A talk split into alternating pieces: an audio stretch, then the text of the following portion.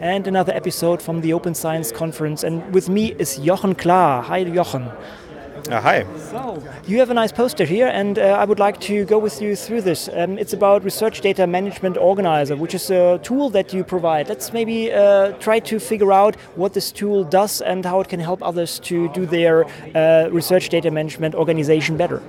Uh, sure. So with, with RDMO, we want to basically collect all the information that is necessary for sustainable data management in, in one place, in one web application, so that, that scientists can, uh, in a convenient way, can basically edit all the uh, information snippets, like like when do I do data data releases, uh, what data do I reuse, uh, how big is my, are my data sets, and all these kind of informations um, to put it in on one web page and um, and uh, the thing with RDMO is it can be basically it's not meant as a central service. It's, it can be uh, installed by by institutions like universities, libraries, um, yeah, uh, to to basically serve their users. And you build this uh, completely upon um, open source, uh, an open source stack, uh, so Django and Angular, JS basically, and different database systems.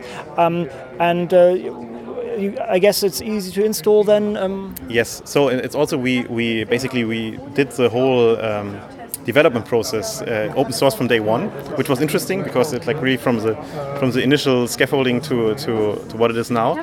Um, yes, and um, we pay special consideration so that this is easily installable or like with with um, with okay effort installable by by IT departments.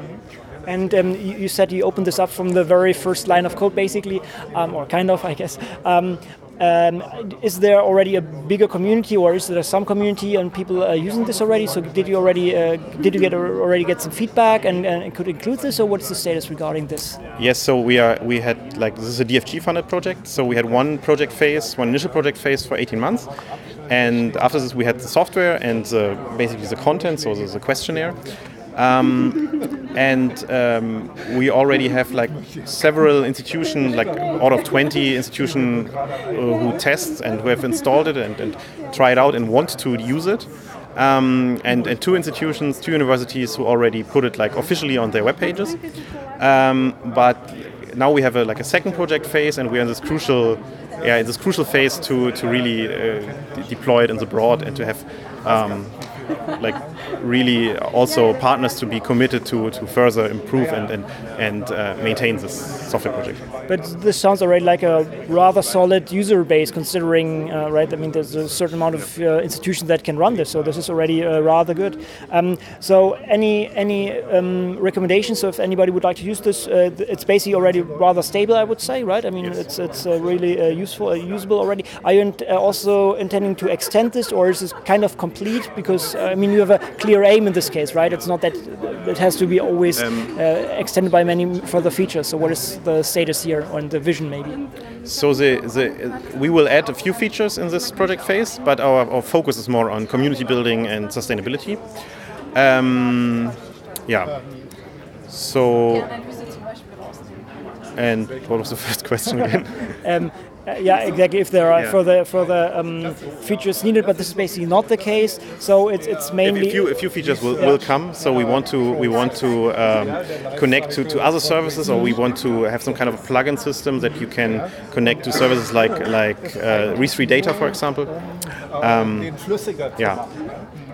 And um, is there a certain output format uh, if, if it needed to be exported or something like this, or what is what is the? Um, I mean, I, it might be uh, the, there might be the need to, to export it to let's say something and uh, attach it to a to a um, to a grant application, something like this. Is this also part of it, or how would this be done? So you can basically what you when you when you put in or when the user put in uh, all her or his data, um, then you can basically get textual files in in, in, in LaTeX or in Word documents, or we use an excellent uh, Pandoc uh, program for that.